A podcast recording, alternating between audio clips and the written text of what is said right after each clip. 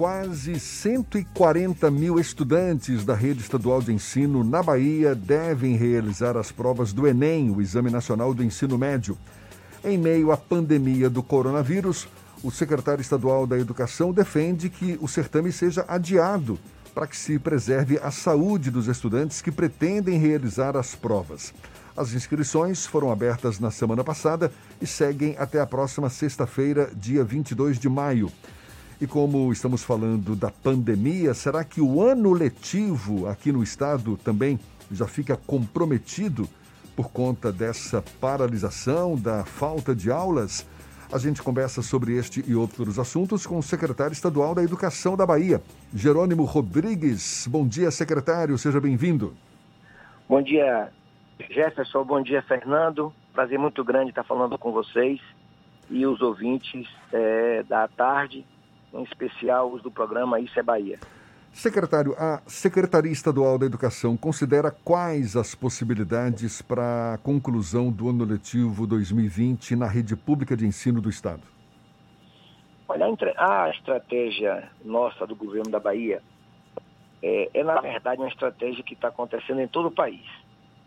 Nenhum secretário de Estado, nenhum governador tem a firmeza para poder garantir que, no caso das, da rede escolar, a gente tenha a firmeza e a garantia para dizer, olha, em junho a gente retorna, em tanto de julho a gente retorna.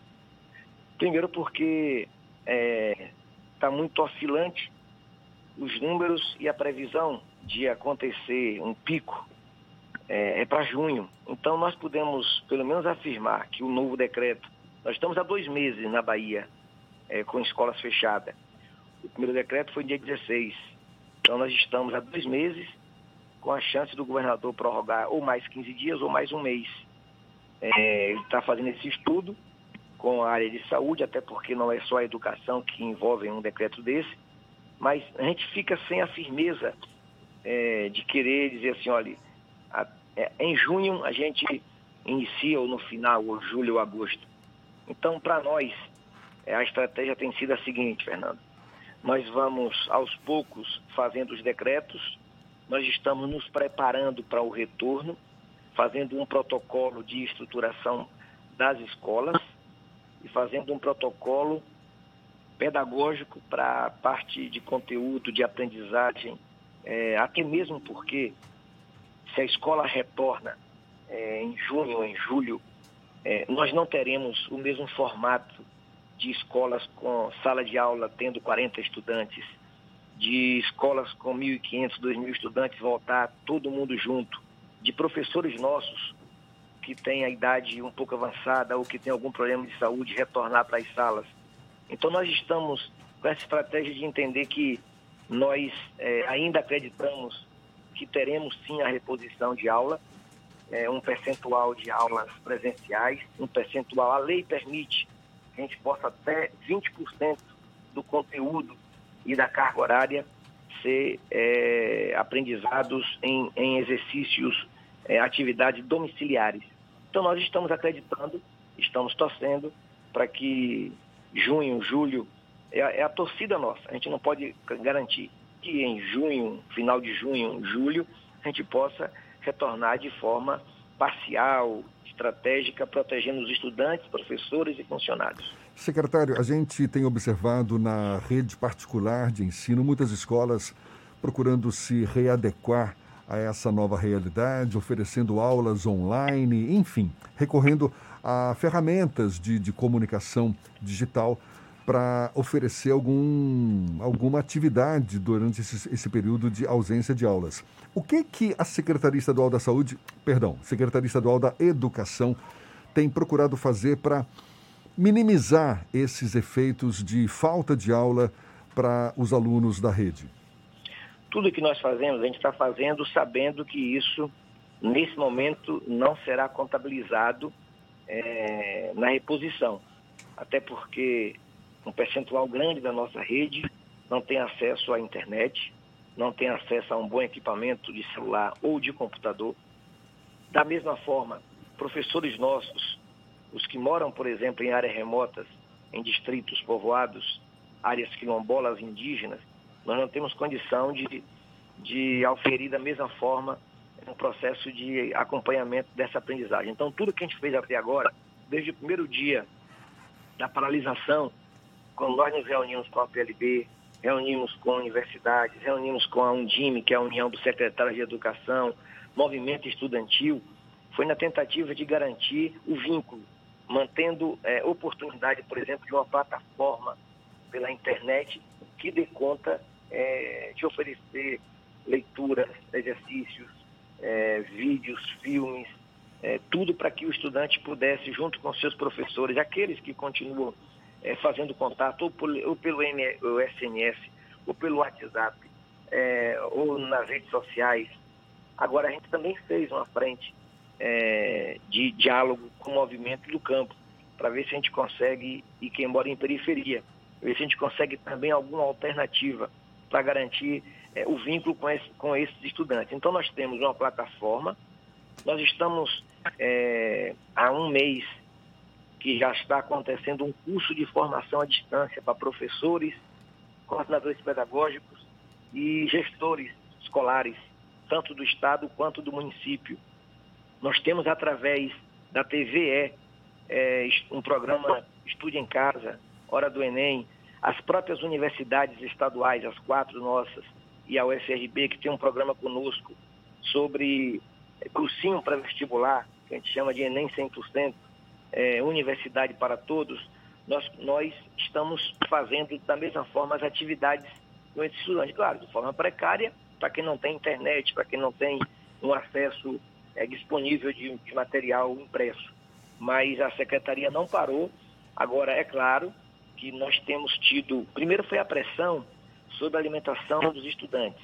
E a gente conseguiu superar é, com o Vale Alimentação Estudantil, é, disponibilizando para todos os estudantes da rede estadual da Bahia 800 mil é, 55 reais. Agora tem havido uma certa pressão, começa a haver uma pressão sobre esse tema da, das atividades. Isso para a gente é bom, porque a gente está dialogando com, a, com os professores, com o movimento de estudantes, na tentativa de ir fazendo uma transição entre o total, digamos assim, é, fica em casa é, fazendo o que pode ter feito, mas já partindo para uma construção de um processo de retorno às atividades de forma ainda lenta e paulatina.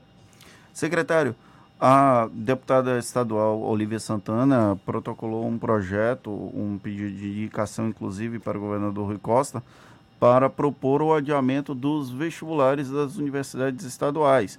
A Secretaria Estadual de Educação tem defendido o adiamento do Enem.